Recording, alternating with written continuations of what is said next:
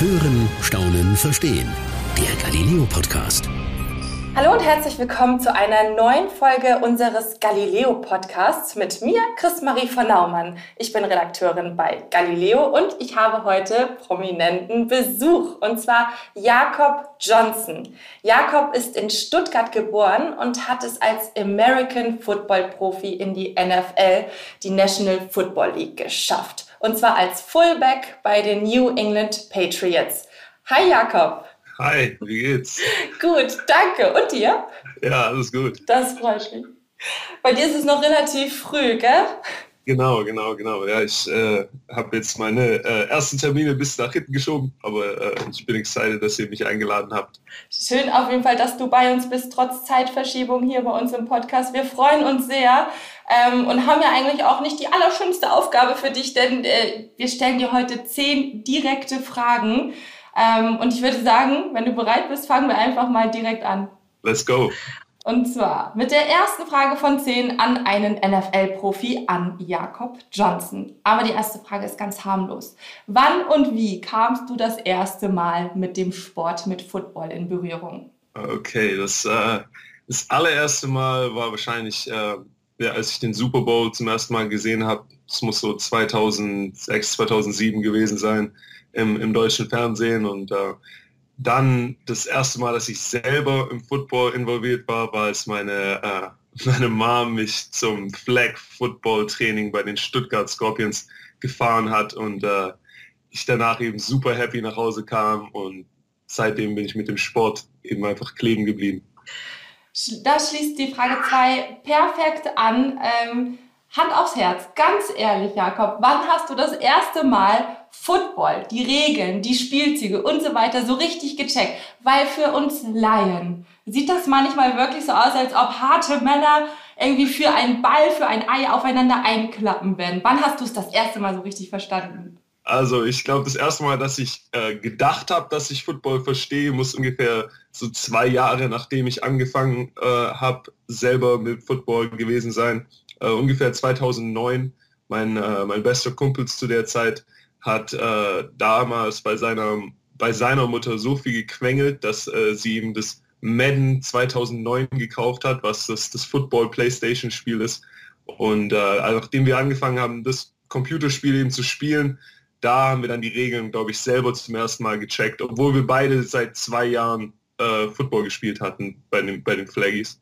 Ähm, aber ja, wie gesagt, also Football verstehen und Football spiel, selber spielen äh, schließen sich nicht gegenseitig aus. Also es gibt, glaube ich, einige Kids, die mit Football in Deutschland anfangen und die, glaube ich, die ersten zwei Jahre selber nicht ganz checken, was abgeht. Äh, aber solange du eben draußen auf dem Feld bist und Spaß hast, ist ja alles im, im grünen Bereich. Aber da soll noch einer mal sagen, dass äh, Computerspielen oder Konsole zocken irgendwie verwerflich wäre, wenn das quasi dein gedanklicher Durchbruch war beim Sport. Wahnsinn, sehr cool. Kommen wir zur Frage 3. Ähm, und zwar habe ich mir ein paar Statistiken angesehen. Und wenn man sich diese Statistik anguckt und der Glauben schenkt, dann erreichen NFL-Profis nur ein Alter zwischen 53 und 59 Jahren. Du bist jetzt gerade mal 26 Jahre jung. Ähm, ist der Sport dir das wert, eventuell so viel Lebenszeit aufzugeben? ja, also ich, äh, ich glaube, dass äh, diese Statistiken äh, ein, ein bisschen ja, schlimmer aussehen, weil der Sport vor ein paar Jahren noch ein bisschen anders gespielt wurde. Ja. Äh, also viele von, von den äh, Männern, auf, auf, denen diese Statistik basiert, haben Football wahrscheinlich gespielt in den 70er, 80er, 90er Jahren sogar, sogar noch in den frühen 2000er Jahren ähm, war Football noch um einiges härter. Ja, Körperkontakt wurde da um, um einiges ähm, äh, mehr angefordert und besonders die bisschen kritischen Kontakte direkt zum, zum Kopf, direkt zum Helm waren zu der Zeit noch erlaubt. Und ähm, also ich denke, dass ich das ganz gut im Griff kriege. Äh, zum einen, indem ich eben auf meinen Körper höre. Ich mache viel Yoga, ich schaue auf meine Ernährung und äh, ich denke, dass ich da die, die ganzen negativen Effekte, die ich davon äh, bekomme, einigermaßen abfedern kann und äh, mir da ein paar extra Jahre zurückholen. Davon bin ich auch äh, überzeugt. Du siehst auf jeden Fall super aus. Du bist äh, topfit. Ähm, ich denke, dass du das alles im Griff hast und ich freue mich auch wahnsinnig, dass der Sport sich da einfach entwickelt hat. Ne? Auch was, was die Regeln ja einfach angeht, was du gerade gesagt hast. Ähm, auf jeden Fall ein wichtiger und richtiger Schritt. Dennoch sieht der Sport, und das ist jetzt die Frage 4, von außen als Zuschauer, ähm, sieht, der Sport unglaublich brutal aus. Und manchmal hat man so das Gefühl, ja, dass, dass die Spieler sich am liebsten wirklich gleich prügeln wollen würden. Und sei mal ganz ehrlich, hat man wirklich gegenüber seinen Gegner eine leichte Aggression? Ja, also leichte Aggression ist gut. Ich glaube, du brauchst eben ähm, ein bisschen was, sag ich mal, Dunkles in dir. Ja, du brauchst irgendwie ein bisschen äh, eine, eine, eine aggressive Grundeinstellung oder irgendwas, was dich antreibt, was dich motiviert, ähm, damit du eben diese, diese, diese langen Spiele, ja, die ja aus vielen verschiedenen Spielzügen mit vielen Situationen, wo du eben in den Kontakt reingehst, ähm, eben überstehst. Ja.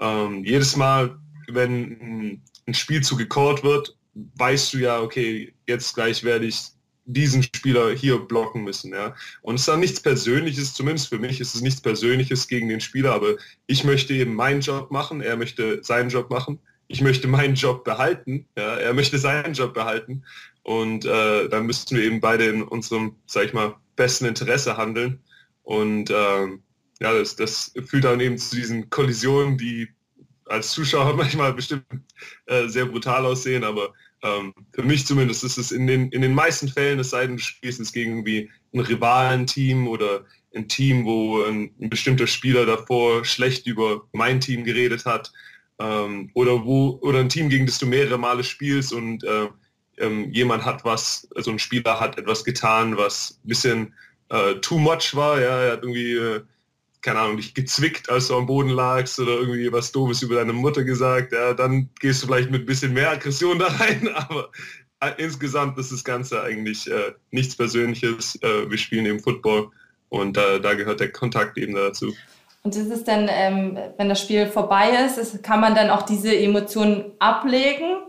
Ja, also ähm, normalerweise, also zum einen in der NFL ist es so, dass du, du meistens bei äh, jedem Team oder der so gut wie jedem Team jemand kennst, ähm, mit dem du schon mal zusammen gespielt hast. Ja, sei es jetzt am College gewesen oder an der High School ähm, oder jemand, der, der früher in deinem Team war und dann äh, zu einem anderen Team ge gewechselt hat.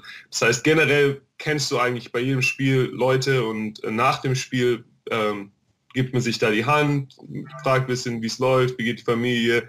Ich hoffe, du bleibst gesund äh, und dir noch ein gutes Jahr. Äh, also nach dem Spiel ist das Ganze eigentlich immer äh, ganz in Ordnung. Während dem Spiel, während den Spielzügen, ja, und, und äh, direkt in dem Moment, in dem du in den Kontakt reingehst, da sind die Gedanken vielleicht ein bisschen aggressiver, aber nach dem Spiel ist es alles in Ordnung. Das höre ich sehr gerne. Dann kann ich jetzt Football in Zukunft gucken und weiß, danach haben sich alle wieder lieb, alles ist gut, es ist nur der Job. Wunderbar. Frage 5. Man sagt ja auch ähm, Sportprofis generell, würde ich sagen, aber auch Footballprofis, sagt man schon so ein bisschen nach, ah, die brauchen nicht viel im Köpfchen haben, die können wir schnell von der Schule holen. Äh, Hauptsache, die haben das in den Armen und können ähm, schnell laufen und können gut aufeinander einkloppen. Hauptsache, da geht alles um den Ball. Ist das so? Braucht man nicht viel im Kopf zu haben, um Footballprofi zu werden? Ähm, also ich, ich denke vielleicht an der, an der Highschool und ähm, vielleicht in der, in der Jugend in Deutschland, da kommt man ohne viel Köpfchen noch einigermaßen aus. Ähm, aber danach, sobald du ähm, über das College-Level redest oder ganz besonders eben in der NFL, ähm, da unterschätzen die Leute, glaube ich, wirklich, wie viel, sag ich mal, Gehirnarbeit da doch äh, eben drinsteckt. Ja? Also äh, jede Woche verbringst du eigentlich die meiste Zeit äh, unter der Woche damit, äh, entweder Film anzuschauen, also die, die, die Gegner, äh, das gegnerische Team zu studieren, welche Spielzüge die spielen, welche Angriffsformationen die spielen, welche Verteidigungsformationen die spielen. Ähm, und du selber hast eben ein Playbook, was, äh, sag ich mal, so dick ist ungefähr wie ein paar Harry Potter Bücher, ja, damit man sich vorstellen kann, äh, was voll ist mit verschiedenen Spielzügen, die du dich ähm, eben die du wie Vokabeln sozusagen lernen musst. Ja? Spielsituationen, du musst Namen von Spielern wissen, deren Spielweisen. Also ich glaube, die Leute unterschätzen ein bisschen, was du da doch irgendwie auf dem, auf dem Kasten haben musst. Das heißt, so ein bisschen der Stereotyp von dem, von dem dummen Footballspieler, der halt nur stark ist. Äh, wie gesagt, das gab es vielleicht in den 70er, 80er Jahren noch viel, 90er Jahren, aber es wird heutzutage, glaube ich, immer weniger. Das merkt man auch absolut, wenn man mit dir redet. Ähm, du, du weißt, wovon du redest, du bist eloquent, äh, du kannst äh, das alles wunderbar erzählen. Also das merkt man wirklich sehr. Ähm, also großes Kompliment auch dafür und du bist unglaublich sympathisch. Und jetzt kommt eine Frage so fürs Herz, die kommt auch so von mir, die, die wollte ich dir unbedingt stellen. Du hast ja deine Heimat verlassen, Deutschland eben. Wir sind jetzt hier auch nicht so unweit von deiner Heimatstadt eben entfernt. Was vermisst du am allermeisten? Ja, also ich denke, ähm, am allermeisten ist natürlich einfach Familie und Freunde. Ja, da, äh, da hilft dir heutzutage die, die Technologie dann, dann doch aus, dass du eben viel FaceTime kannst und, und WhatsApp und, und, und was alles. Äh, abgesehen davon ähm, ist eben, also ich denke, jeder, jeder, jeder, der in Deutschland groß wird, der hat immer so eine Idee, so, oh ja, die USA ist so cool und äh, irgendwann will ich, will ich mal darüber ziehen und äh, wenn du dann eben hier ankommst, dann, dann siehst du eben, dass die Realität ein bisschen anders ist, wie äh, was du in den Filmen siehst. Das heißt, äh, die einfachsten Sachen, die, die man in Deutschland eigentlich äh, for granted nimmt, fehlen mir Essen, Bäckereien, öffentliche Verkehrsmittel, Infrastruktur, das Ordnungsamt, das schaut, dass jeder Bürgersteig äh, schön gerade ist und, und, irgendwie der Asphalt überall äh, anständig asphaltiert ist.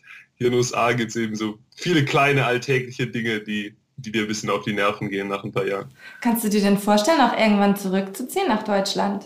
Ja, ich glaube, die Entscheidung ist schon, schon getroffen. Äh, nach, nach dem College ähm, war ich für ein Jahr wieder in Deutschland, habe ja auch in, in Deutschland bei den, bei den Stuttgart Scorpions wieder gespielt gehabt. Und äh, in der Zeit ist meine amerikanische Freundin eben auch mit nach Deutschland gekommen und, und äh, hat in Deutschland äh, ein, ein FSJ gemacht, ein freiwilliges soziales Jahr. Und hat sich so in Deutschland verliebt, dass äh, sie mir klar gesagt hat, sobald Football vorbei ist, äh, ziehen wir sofort zurück. Es ist ja mega. Freust du dich darüber? genau, also ich glaube, da habe ich gar keine Wahl. Also sobald, sobald mein Football-Ding hier vorbei ist, hat sie gesagt, dann sind wir wieder in Deutschland. Wo, wenn dein Football-Ding vorbei ist, ich, ich ziehe jetzt mal eine Frage vor, die hatte ich eigentlich an Position 8, aber ich mache sie jetzt mal auf Position 7. Frage 7. Was sind denn noch deine Ziele? Weil, wenn ich jetzt wieder auf eine Statistik schaue, ähm, dann bleibt ein NFL-Profi drei Jahre und vier Monate ähm, durchschnittlich in dieser Liga. Du bist jetzt seit 2019 ähm, dabei. Ist das Ende deiner Profikarriere jetzt schon irgendwie so in Sicht oder in mittelfristiger Zukunft? Und was möchtest du bis dahin noch erreichen? Ja, also in, im Football ist es, ein, würde ich sagen, ein bisschen anders als beim, beim Fußball, weil das Ende deiner Karriere sozusagen jeden Tag um die Ecke lauert. Ja? Also äh, jede Trainingseinheit, die du hast, ähm, auch in der Offseason, ähm, jede Trainingseinheit, die du in, in Pads und Helmen hast, also jedes Vollkontakttraining, jedes Trainingslager, jedes Spiel, jedes, jedes Training während der Saison ähm, kann das Ende deiner Karriere sein, ja, weil äh, es eben immer die Möglichkeit gibt, dass du dich äh, verletzt. Ähm, und auch, auch wenn heutzutage die Operationen und Reha normalerweise ähm, immer ganz gut verlaufen, kann es sein, dass diese Verletzung ähm, dich dann sozusagen in im, im NFL-Jobmarkt, der ja immer hart umkämpft ist, eben in eine ungeschickte Situation bringt oder in eine Situation bringt, wo dich danach kein Team mehr wieder unter Vertrag nimmt. Und äh, dann ist das Ende deiner Karriere da. Ja? Also äh, das ist im Football leider nicht so was, was du dir, was du dir so einfach aussuchen kannst. Ähm, aber mein, mein Ziel ist ganz klar, einfach so, so lange wie möglich hier äh, noch weiter Football zu spielen. Ähm, das ist, Football ist nicht was, was man bis ins hohe Alter macht, es sei denn, du bist ein Ausnahmekandidat. ähm, das heißt, ich versuche auch die Zeit zu genießen und äh, ähm, bin dankbar für jede Opportunity, die ich hier, jede Möglichkeit, die ich hier bekomme, noch, noch weiter meinen Traum zu leben. Und äh, dann, dann schauen wir, wie lange es dauert. Ich muss da trotzdem noch einmal kurz nachfragen, äh, wenn du sagst, dass das Ende der Karriere quasi jeden Tag sein könnte.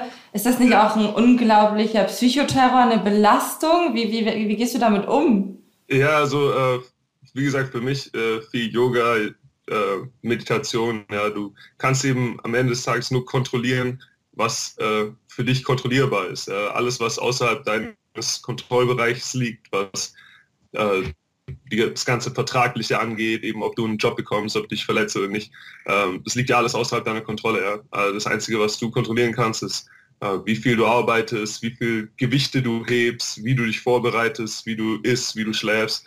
Und äh, das heißt, ich versuche meine Energie dort zu lassen, wo ich, wo ich was äh, Ausschlaggebendes verändern kann. Und alle anderen Sachen liegt außerhalb meiner Hand. Ich muss auch noch eine Sache äh, nochmal zwischenfragen, weil es einfach unglaublich interessant ist. Jetzt hast du schon verraten, äh, wenn, wenn die NFL-Karriere denn irgendwann, hoffentlich noch nicht so bald, aber davon gehe ich nicht aus, äh, vorbei sein sollte, dann geht's zurück nach Deutschland. Und hast du dir schon mal so ein, zwei Gedanken darum gemacht, was du, was du dann machst? Also genießt du dann einfach die Rente oder gibt es einen anderen Beruf, der dich interessieren würde? Also ich glaube, ich muss ehrlich sagen, ich glaube, für, für Rente ist es noch zu früh und äh, da habe ich auch zu viel Energie dafür. Ähm, also ich habe ich hab verschiedene, verschiedene Interessenbereiche, an denen, an denen ich arbeite. Gerade jetzt in der Off-Season, wo du ein bisschen mehr Zeit hast, schaue ich, dass ich mich da eben, eben fort, fortbilde, weiterbilde, irgendwie versuche einfach mein, meine Kreativität freien Lauf zu lassen. Ähm, aber was genau ich mache, äh, weiß ich noch nicht. Das werden wir dann sehen. Aber ich bin fester Überzeugung davon, äh, dass wenn eine Tür sich schließt, dann geht eine andere auf. Und bis jetzt in meinem Leben hat es immer, immer so hingehauen, dass äh, auch wenn ich gedacht habe, okay, jetzt ist, ist das vorbei, wie geht's weiter, irgendwas ist immer gekommen. Und äh, da bleibe ich mal gespannt. Ich glaube, du wirst viele, viele Möglichkeiten haben und du wirst auch auf jeden Fall was draus machen. Da bin ich mir absolut sicher. Ich komme jetzt mal, äh, komme ich mal zurück zu meinem eigentlichen äh, zehn Fragen Katalog. Die Frage Nummer acht. Du bist, korrigiere mich, falls ich, äh, falls ich falsch informiert bin, der zweite Deutsche, der überhaupt einen Touchdown in der NFL erzielt hat und der erste deutsche Offensivspieler, der einen Touchdown in der NFL geschafft hat. Also dazu ist mal Glückwunsch, möchte ich sagen. Aber ich, ich, ich frage mich so ein bisschen, weil als ich die ganzen Artikel auch über dich gelesen habe, stand halt immer so, der Deutsche und unser Deutscher und so weiter. Und das ist meine Frage. Nervt es dich nicht ein bisschen, dass du in der Medienberichterstattung, zumindest hier bei uns, immer auf den, deine, ja, dein, dein Deutsch zurück ähm, reduziert wirst, dass es immer der Deutsche ist? Und bevor jetzt die Antwort von Jakob kommt, muss ich leider kurz den Hinweis geben, dass sich die Soundqualität ab jetzt leider etwas verändert. Nicht aber die Qualität der Fragen und Antworten natürlich. Also, weiter geht's. Also äh, es, es, es nervt mich nicht aus, nur aus dem Grund, dass ähm, in der NFL spielen so weit in der Ferne war für mich, als ich mit Football angefangen habe. Ja. Ähm, wenn du Football in Deutschland vor, also mittlerweile hat sich das natürlich geändert, aber wenn du Football angefangen hast in Deutschland vor, vor ein paar Jahren noch, dann war das so ein bisschen wie wenn du dich entscheidest, aktiv in eine Sackgasse zu gehen. Ja, also äh, die, die Football-Liga in Deutschland waren nicht aufgestellt in einer Art und Weise, dass du damit irgendwann Geld verdienen könntest. Ähm, es gab nicht wirklich die Möglichkeit, äh, es aus Deutschland an College zu schaffen und erst recht nicht die Möglichkeit, es aus Deutschland in die NFL zu schaffen. Ja. Das heißt, äh, dass es heutzutage äh, Leute gibt, die aus Deutschland in der GFL gespielt haben und jetzt in der NFL sind, ähm, ist immer noch so ein krasser Wandel für mich. Ja? Also, dass ich, dass ich sozusagen Teil davon von diesem Wandel bin, ja? Äh, hätte, ich, hätte ich mir selber nie äh, einfallen lassen. Und äh, da ist für mich auch okay, dass, dass, dass ich immer dieses, oh, Jakob Johnson, der, der Deutsche in der NFL, äh, dieses Tag dazu bekomme ich, ich, bin nicht der Einzige, es gibt noch andere, also Mark Socha, ja, äh, die, die, der Kicker-Junge äh, bei, den, bei den Raiders. Also es gibt, es gibt ja noch einige andere Deutsche in der Liga. Ähm, aber ich denke, für uns alle ist, ist es klar, dass wir sozusagen einfach die, die Botschafter für den Sport sind in Deutschland.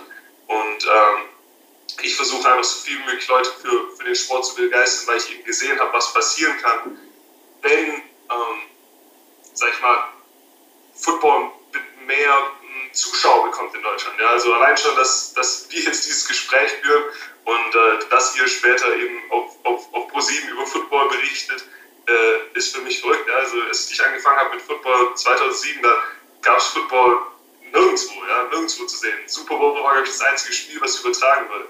Das heißt, ich bin einfach froh, dass ich sozusagen helfen kann, den, den Sport zu, äh, sag ich mal, zu verbreiten und äh, zu vergrößern in Deutschland. Und äh, ich denke, da werden einige Kids nach uns kommen in drei, vier Jahren, die eben, ähm, die eben auch den Schwung in die NFL schaffen werden.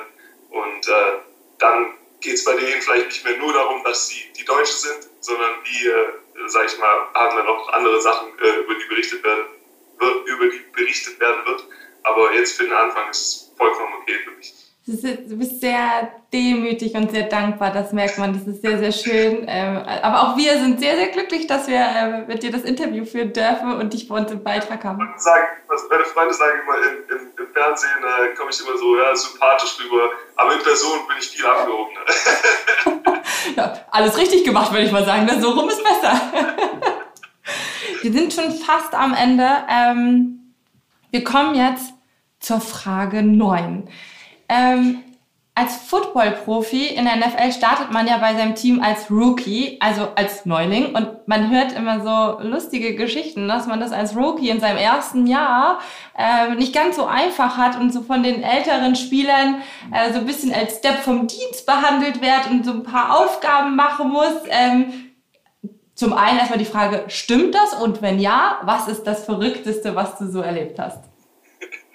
Ja, also äh dass du der vom Dienst bist, das stimmt auf jeden Fall, aber das liegt auch einfach wirklich daran, dass du in deinem ersten Jahr einfach wirklich äh, der Depp vom Dienst bist. Ja? Also du, du kommst dahin und äh, ähm, du kennst keine Spielzüge, ja, du, du bist noch nicht das NFL-Tempo gewohnt, äh, du bist noch nicht die, die ganze ähm, Workload, also diese Arbeits, Arbeitstage in der NFL bist du noch nicht gewohnt. Das heißt, äh, dein, dein erstes Jahr besteht einfach wirklich darin, dass du jeden Tag äh, hasseln muss und lernen muss und, und trainieren muss, um einfach irgendwie Anschluss zu finden. Äh, und dann abgesehen davon machen sich natürlich die Veteranen ein bisschen einen Spaß daraus, äh, das Ganze noch ein bisschen schwerer zu machen oder äh, äh, die lassen euch dann eben Witze erzählen in den, in den Pausen oder äh, wollen, wollen, dass die Rookies eben irgendwie während dem Trainingslager sind die Rookies für das Entertainment der Veteranen ein bisschen zuständig. Ja? Also du musst da irgendwas einfallen lassen. Ähm, bei mir war, glaube ich, das Einzige, ähm, als, ich, als ich vor das Team treten musste, um, um eben, ähm, ja, sag ich mal, die, die, die Bets zu entertainen, äh, habe ich die Story erzählt, wie ich nach meinem Realschulabschluss äh, auf dem Frühlingsfest in Stuttgart äh, äh festgenommen wurde und äh, eine Nacht in der Ausnüchterungszelle verbringen musste und am nächsten Tag hat mich meine Mom gezwungen, einen Apfelkuchen zu backen, den zur Polizei zu bringen und mich bei den Polizisten für mein Verhalten zu entschuldigen. Und äh, als die Amis die Story gehört haben, waren die alle unter den Bänken vor Lachen. Das heißt, man muss äh, sehr offen sein und auspacken und äh, mit seinen Geschichten. Das ist immer, das ist immer lustig. Also, Jungs erzählen verschiedene Stories, äh, singen, singen, äh, singen Lieder oder sind einfach irgendwie dafür zuständig, die, die, die Atmosphäre ein bisschen aufzulockern. Okay, also so schlimm ist es jetzt nicht, dass man da jetzt gequält wird ein Jahr lang und man eigentlich denkt, oh Gott, was tue ich hier? Ja, also das kommt, glaube ich, eher daher, dass eben der, der Stressfaktor äh, von dem Profileben am Anfang noch ein bisschen härter ist. Ja? Also der, der, der Oh mein Gott, was mache ich hier Faktor ist eher daher, dass du eben das, das ganze Playbook lernen musst ja? und äh, du eben einfach körperlich noch ein bisschen, sag mal, Anschluss finden musst an, an, an das Tempo der NFL. Aber abgesehen davon, die, die, die Rookie-Einführungsgeschichten sind eher spaßig. Okay. Wenn du es Frage 10. Nicht als Football-Profi geschafft hättest. Was wärst du dann geworden? äh, zwei Möglichkeiten. Äh, entweder, glaube ich, äh, Deutsch-Rapper oder äh, wieder mal das Rettungssanitäter. Ja? Je nachdem, ob ich die Official Route genommen hätte oder, oder doch irgendwie auf, auf meine kreative Seite gehört hätte zu der, zu der Zeit, als ich in Stuttgart war, habe ich mit, mit Jungs, wir haben immer viel äh, kreative Sachen gemacht, äh, Buildings, Buildings äh, Gebäude angesprüht oder äh, Raps geschrieben und ich glaube, wenn ich, wenn ich in Stuttgart geblieben wäre, dann gäbe es jetzt ein paar schlechte Rap-Alben mehr. naja, ich sag mal so, was nicht ist, kann ja noch werden. Ich äh, wäre auf jeden Fall gespannt. Und ich würde auf jeden Fall deine Musik hören. Aber Rettungssanitäter was ganz anderes. Und ich sag mal so, irgendwann wird ja die Zeit nach der Football-Karriere kommen und dann werden wir noch vieles von dir hören und sehen, da bin ich mir sicher. Ja, hoffentlich, hoffentlich, hoffentlich erst in ein paar Jahren. Hoffentlich erst in ein paar Jahren. Ich wünsche dir dafür alles, alles Gute, aber vor allen Dingen auch dir persönlich. Und ich danke dir vielmals, dass du dich unseren zehn unbequemen Fragen gestellt hast, die aber, glaube ich, nicht ganz so unbequem sind wie jetzt ein Footballspiel. Oder so stimmt war es nicht. also lieber, lieber, lieber Football spielen als, als äh, Interviews alle Tage, aber es war auf jeden Fall Top-Fragen. Vielen Dank für die Einladung. Und äh, wenn ihr wieder mal mit mir reden möchtet, ruft einfach. Immer gerne, das machen wir. Alles Gute, mach's gut, pass auf dich auf. Und wir beenden auch diese Galileo-Podcast-Folge für heute. Bis nächstes Mal und tschüss. Das war's für heute beim Galileo Podcast. Mehr von Galileo gibt's in der Galileo App, auf Galileo TV, in unserem YouTube-Kanal und natürlich täglich um 19.05 Uhr auf Pro 7.